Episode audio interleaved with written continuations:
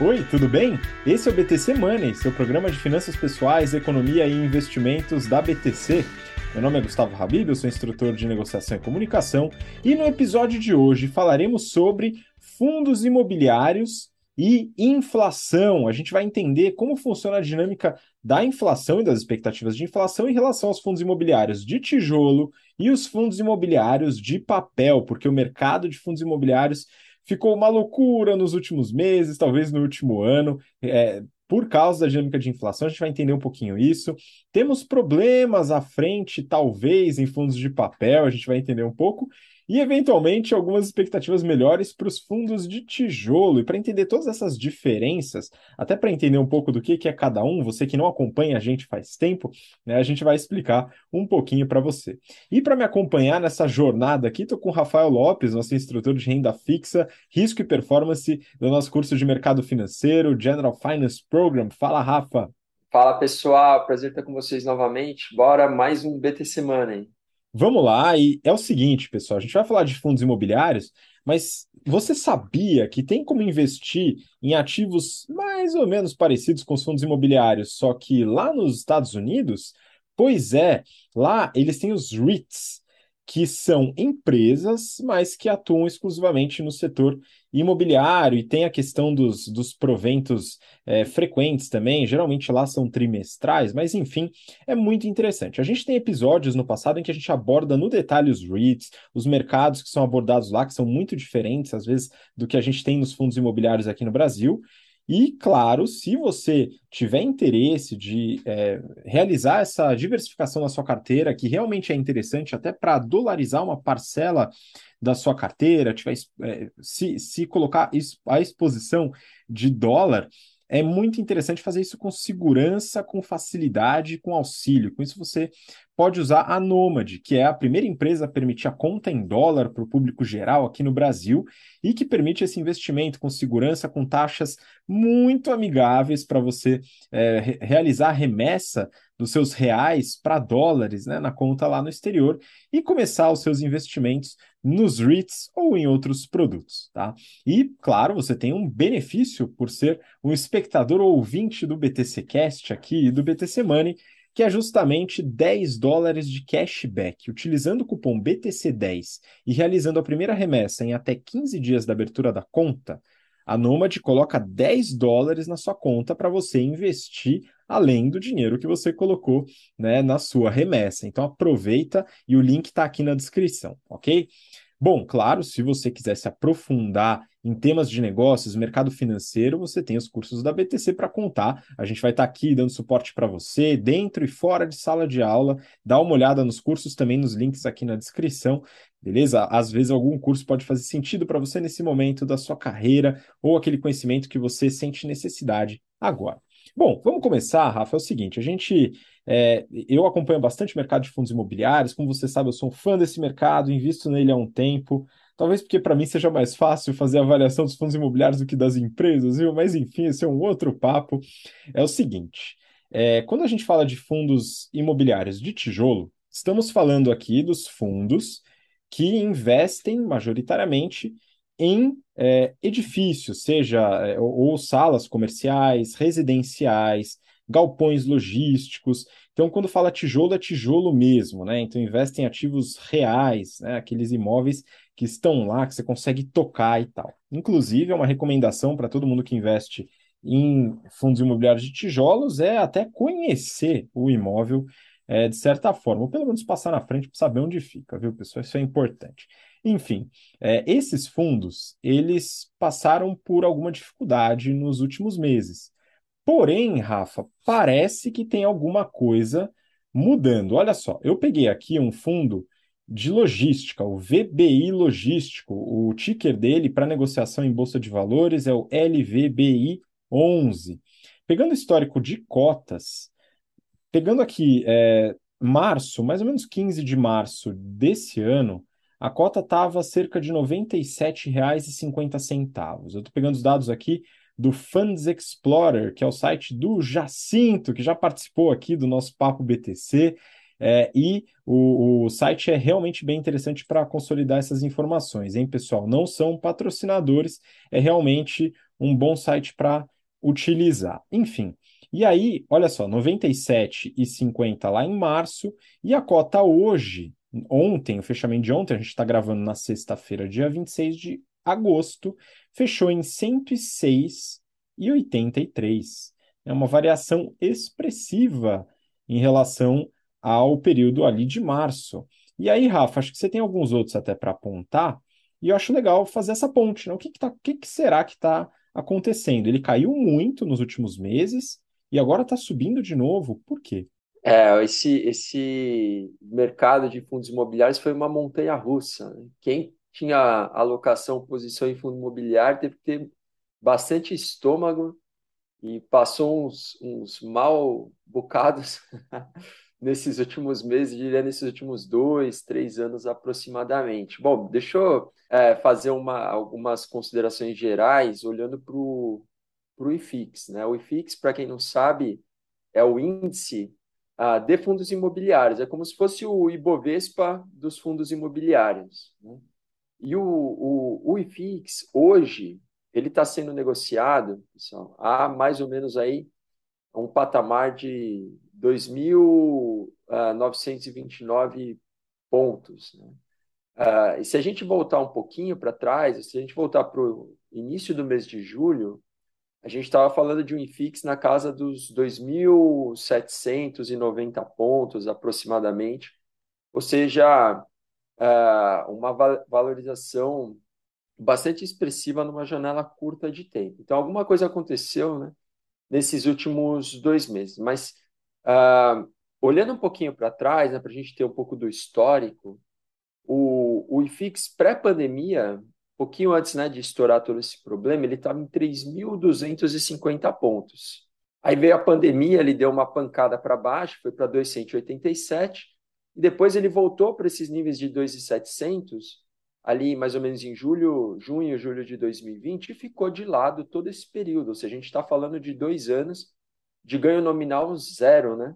Uh, se a gente levar isso como uma referência, 2.800 pontos, mais ou menos 2.750, e colocar a inflação na conta, né? Vamos considerar, sei lá, uma inflação de 20, 25% mais ou menos dos últimos três anos, a gente está falando de um nível equivalente né, do, do IFIX para trás, de alguma coisa em torno de uns 2.000 a 2.200 pontos. Então, nesses níveis de 2.700, corrigido pela inflação, a gente pode voltar ao IFIX mais de cinco anos. Há cinco anos atrás, lá em mais ou menos 2017, né, é, julho, agosto de 2017, é quando o IFIX estava sendo tradeado a 2 mil pontos aproximadamente. Então, nominalmente, né, se a gente corrigir pela inflação, realmente o IFIX está muito, muito defasado, apanhou bastante nesse período. Bom, Olhando em termos nominais, então o que, que justifica isso? Basicamente, uh, o, o IFIX ele é muito influenciado, né, e os fundos imobiliários de uma maneira geral, principalmente aqui falando de tijolo, são muito influenciados pela dinâmica tanto da Selic quanto do juro real de longo prazo. E a gente sabe que a Selic subiu uma barbaridade nesse período, uh, e o juro real de longo prazo também. Né? A, a, você pega uma NTNB 2035, 2045, a gente está falando de um juro real na casa aí de 5,5% a 6%, só para uma base de referência. Pré-pandemia, isso tava, esse juro estava girando na, na casa ali dos 4%. Então, subiu o juro real longo, subiu o Selic, os fundos imobiliários tendem a sofrer. Né? Então, isso explica boa, boa parte da dinâmica dos fundos imobiliários nesse período. Além disso, agora, né, quando houve a divulgação da inflação de julho, que foi uma inflação ah, negativa em 0,68, ou seja, uma deflação de 0,68%, e depois a gente teve o IPCA 15 de agosto, veio menos 0,73, ou seja, uma deflação de 0,73, o IPCA ele é mês fechado, IPCA 15 é 15 contra 15, tá? né? então menos 0,73 é 15 de julho contra 15 de agosto. Essas duas inflações negativas que foram divulgadas já começaram a embutir no mercado uma perspectiva de algum momento no ano que vem um corte da Selic, o que por si só já, já serviu para a jogar um pouquinho de gasolina nesse mercado que estava tão defasado. Você tinha vários fundos imobiliários que estavam sendo negociados a preço-valor patrimonial de 0,7, 0,8, alguns até é, uma, uma, uma, uma diferença né, entre o que seria o valor justo, entre aspas, né, uh, se tiver efetivamente sendo medido de forma correta, o valor justo e a cota de 20, de 20 a 30% de desconto. Então, veio ali a primeiro dado de inflação negativa, o mercado reagiu muito rápido, o IFIX capturou isso, subindo entre 5% e 10%, mas vários nomes também de fundos de tijolo, às vezes até tiveram uma performance melhor do que essa. Pois é, e aí a gente vê essa, essa dinâmica, né? Pode, a gente pode eventualmente atribuir a dinâmica da inflação, até porque você falou da NTNB longa, né, 2035, os títulos atrelados à inflação, que tem uma parte pré-fixada e uma parte relacionada à inflação. E aí, quando a gente viu a inflação subindo, né, os, os fundos imobiliários acabam perdendo um pouco a atratividade, até pelo risco um pouco mais elevado. E aí, com a expectativa de redução da inflação, e aí acho que isso vale ponderar aqui, é, os fundos passam a ter um pouco mais de atratividade já antes da, da inflação ceder em tese. Né? A gente teve no mês passado o IPCA com uma bela deflação, e a expectativa para esse mês é a mesma coisa. Muito provavelmente isso não vai continuar por muito tempo, tá, pessoal? Então, é, aproveitem enquanto, enquanto dura, mas é, eventualmente a gente vai chegar numa estabilização, porque muito dessa deflação se deve à redução no preço dos combustíveis, que é algo pontual, a gasolina não vai ficar grátis, tá, pessoal? É, e também na, na, na estabilização do custo de energia, a gente teve uma volta, né? A gente teve um período muito complicado de, de problema de abastecimento dos reservatórios, que afeta a energia, bandeiras, etc. Enfim, uma série de dinâmicas é, do lado da oferta que afetam a inflação. E aí, a gente tem essa dinâmica para os fundos de tijolos. Só que, bom, não sei se, Rafa, você tem mais algum dado aí para trazer em relação a isso, porque eu queria abordar também a questão dos fundos de papel. Você tem algum fundo de tijolo, alguma coisa aí para ilustrar? Sim, eu trouxe alguns nomes aqui. Vou falar de uh, um fundo de shoppings, um fundo de galpão e um, um fundo de fundos, né, que é o que a gente chama de Fund of Funds. Bom, vamos lá, começando com o VISC 11, que é um fundo da 20 é, que, que atua na parte de shopping centers. Esse fundo, ele na, no começo de julho, ele estava sendo negociado na casa ali mais ou menos dos 100 reais a cota. Agora, ele foi para 109 reais, ou seja, em um mês e meio, quase dois meses, ele teve uma valorização de 10%. Uh, ah, o VILG 11, que é um de galpão logística, esse tipo de fundo em geral trabalha com uma vacância muito mais baixa, com risco de inadimplência bem menor também, ou seja, é um fundo, uh, sob esse ponto de vista fundamental, mais seguro. É um fundo que no começo de julho estava mais ou menos na casa dos 95 reais a cota, foi para 106. Aqui a gente está falando até de uma valorização de quase uns 15% aproximadamente. E o CAFOF, que é um fundo da Quinea, no caso, no começo de julho ele estava na casa de mais ou menos uns 75 reais a cota e ele foi para 85. Então aqui a gente está falando também de uma valorização de mais ou menos 15%, todos numa janela muito curta de tempo. Então é aquela velha, aquela velha história, né? Realmente, quando a gente vê alguns preços tão distorcidos, e a gente pode chamar de distorção realmente esse descasamento entre preço e valor patrimonial, porque, é, de novo, assim, como o mercado imobiliário, o ativo imobiliário é um ativo de baixa liquidez, é mais difícil de você precificar o valor justo, né? Mais difícil por um lado, né? Algumas empresas podem ser até um pouco mais complicadas, mas mais difícil do que um título de renda fixa, por exemplo. Então, você sempre tem uma margem de erro ali que é uma, uma, uma avaliação equivocada, ou às vezes até uma avaliação que foi feita no passado, né? você não tem atualizações tão frequentes da avaliação. Então você chega lá, galpão logístico, ah, quanto vale esse galpão? Beleza. Seria o preço justo. Mas quando você começa a, tra a trabalhar com uma discrepância de cota valor patrimonial de 30%, você tem uma margem de segurança tão grande né, que, mesmo que aquela avaliação seja equivocada, ela tem que estar tá muito errada para você estar tá pagando caro naquela, naquela cota. Então, você entra, compra, tem uma distorção. Você está comprando 100 por 90. É aquela, né? A, a, o, que, que, o que se fala muito no, no, no value investing. Então, você está comprando 100 por 90, você tem uma grande segurança nesse investimento. Quando você tem os fatores fundamentais eh, jogando a favor, a correção tende a ser muito rápida, é o que a gente viu agora. Só que que investidor tem paciência para aguentar tanto tempo apanhando, apanhando, apanhando? Isso machuca, isso, isso realmente incomoda uh, bastante. Mas nesses momentos estão as grandes oportunidades de ganhos. E, claro, não é uma coisa fácil né, identificar o timing de entrar, mas alguém que está mais antenado, acompanhando o mercado, pode começar, pelo menos, a direcionar mais recursos para essas classes quando você está na iminência ali de uma reversão de cenário, que é isso, a gente está com o Selic subindo muito, há muito tempo, inflação subindo, juro real longo subindo. A hora que você começa a ter um cenário, um vislumbre de, poxa, isso aí vai começar a inverter, é a hora de começar a entrar. Você não consegue acertar a mosca, mas às vezes você consegue antecipar uns quatro meses antes, já ir posicionando, né, esperando uh, o, o momento que isso vai acontecer, tá? Pois é, agora olha só, pessoal, isso é importante. Fundo de tijolo não é tudo a mesma coisa, tanto que o Rafa aqui trouxe três exemplos bem diferentes. E aí, olha, olha como a gente tem que analisar também de forma eh, colocar outras variáveis na mesa e também entender que há diferenças dentro dos próprios fundos de tijolos. Você colocou aqui de um fundo, VISC, é, lembrando, pessoal, que todos os exemplos que a gente está dando aqui não são recomendação de investimento, são só ilustrações aqui para a gente entender um pouco sobre o contexto, ok?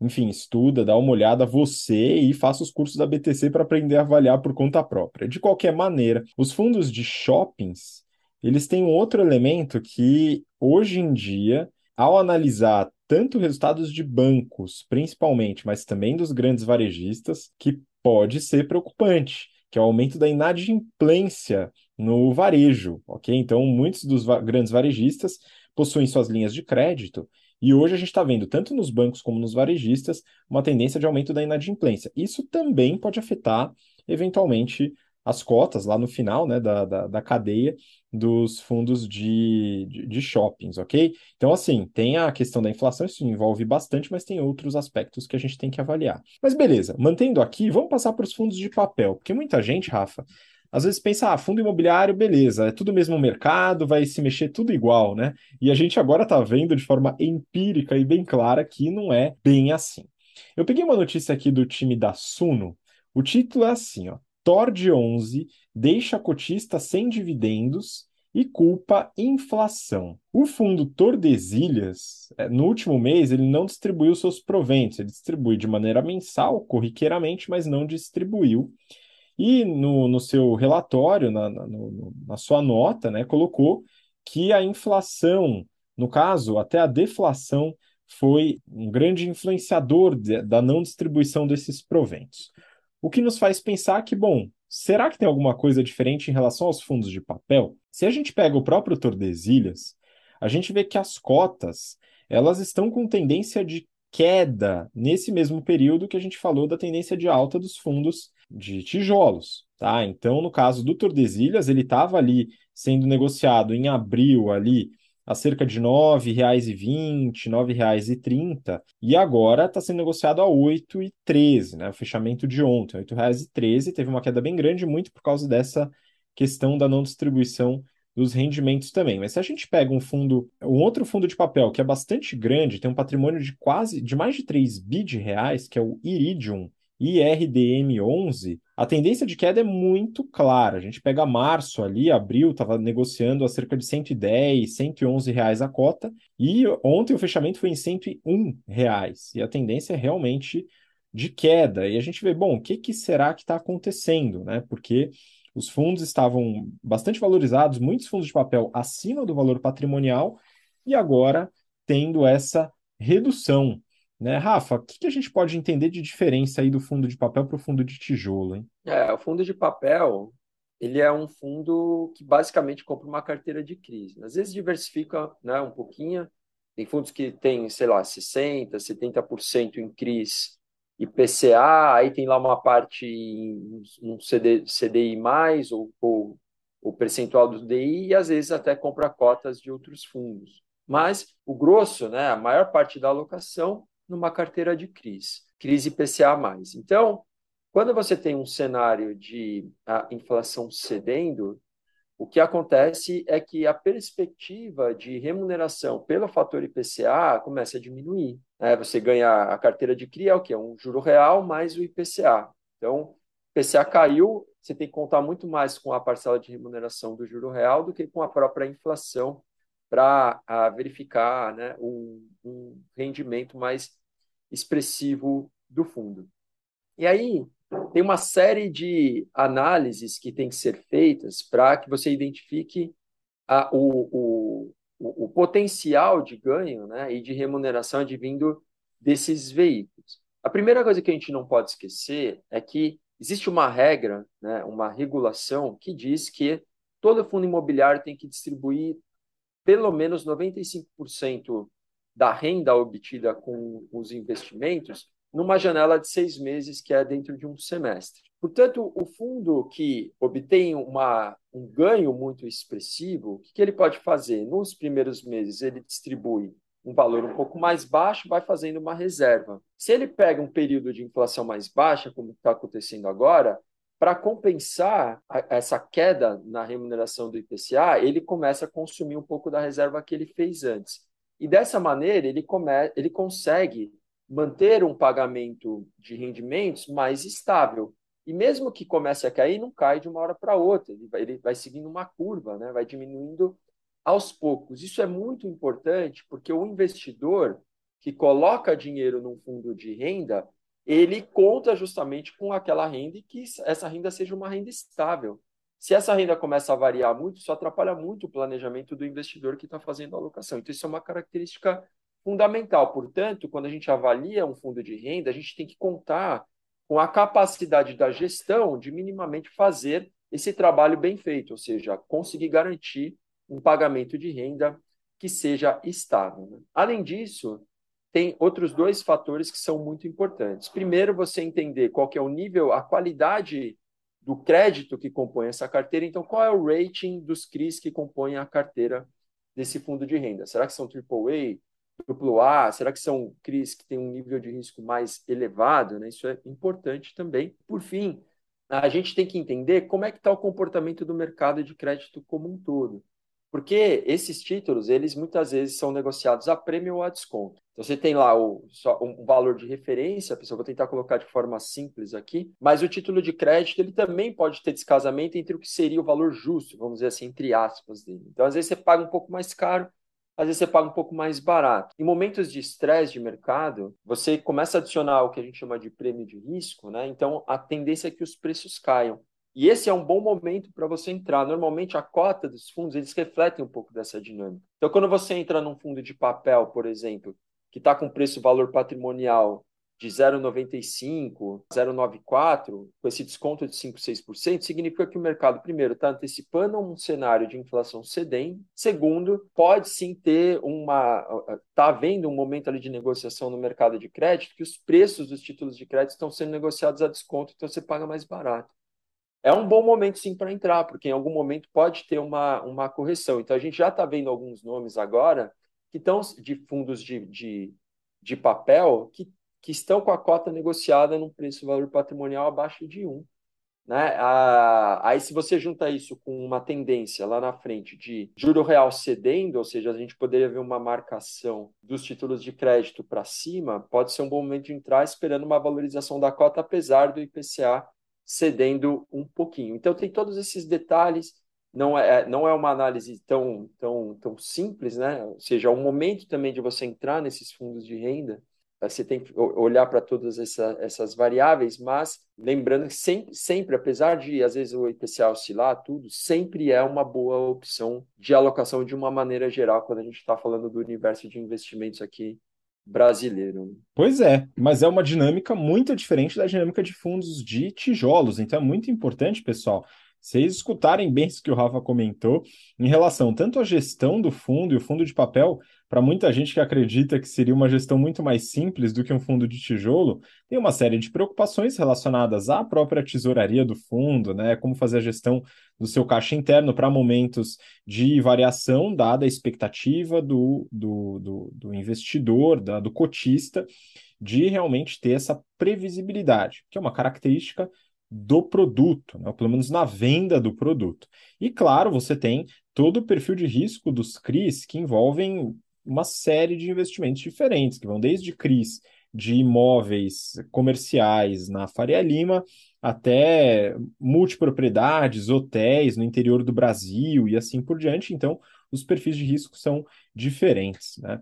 Mas aqui vem uma análise interessante, né? Porque a gente tem o IFIX, que tem essa movimentação mais genérica, que envolve fundos de todos os tipos, mas a gente faz uma pequena diferença entre os fundos de tijolos e os fundos de papel. E aí, Rafa, para finalizar, acho que é interessante o, o, investidor e a investidora entenderem que faz parte da diversificação também, é, dentro de fundos imobiliários, você colocar talvez um pouquinho de cada, né? E aí você, você acaba reduzindo um pouco o risco da sua própria carteira, não é verdade? Sem dúvida. É, os fundos de papel, eles têm uma característica de uma carteira IPCA, ou seja, você é, é quase que a mesma coisa que você comprar ali, é, montar uma carteira de CRIs uh, por conta própria, né? com a vantagem da liquidez e diversificação. Então, ali na, no fundo, apesar de a gente chamar de fundo imobiliário, é aquilo, é uma carteira de crédito privado indexada ao IPCA. Quando você vai para o fundo de tijolo, aí ele é um fundo de tijolo, um fundo imobiliário na sua essência, efetivamente.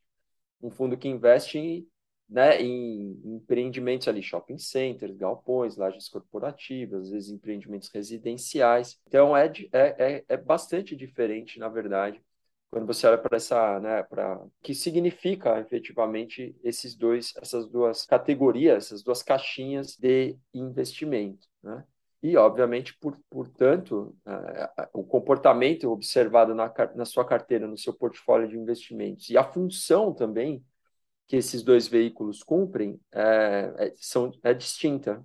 Então, você tem que levar tudo isso em consideração também na hora de, de composição de portfólio, mas sem dúvida nenhuma cabe os dois. Né? É, é, sempre importante ter um pé ali na, na inflação e um pé nos fundos de tijolo propriamente. Pois é, nunca tirar o pé da inflação, né, Rafa? Pelo, pelo visto, a gente vai ter que sempre ficar atento a esse tipo de coisa.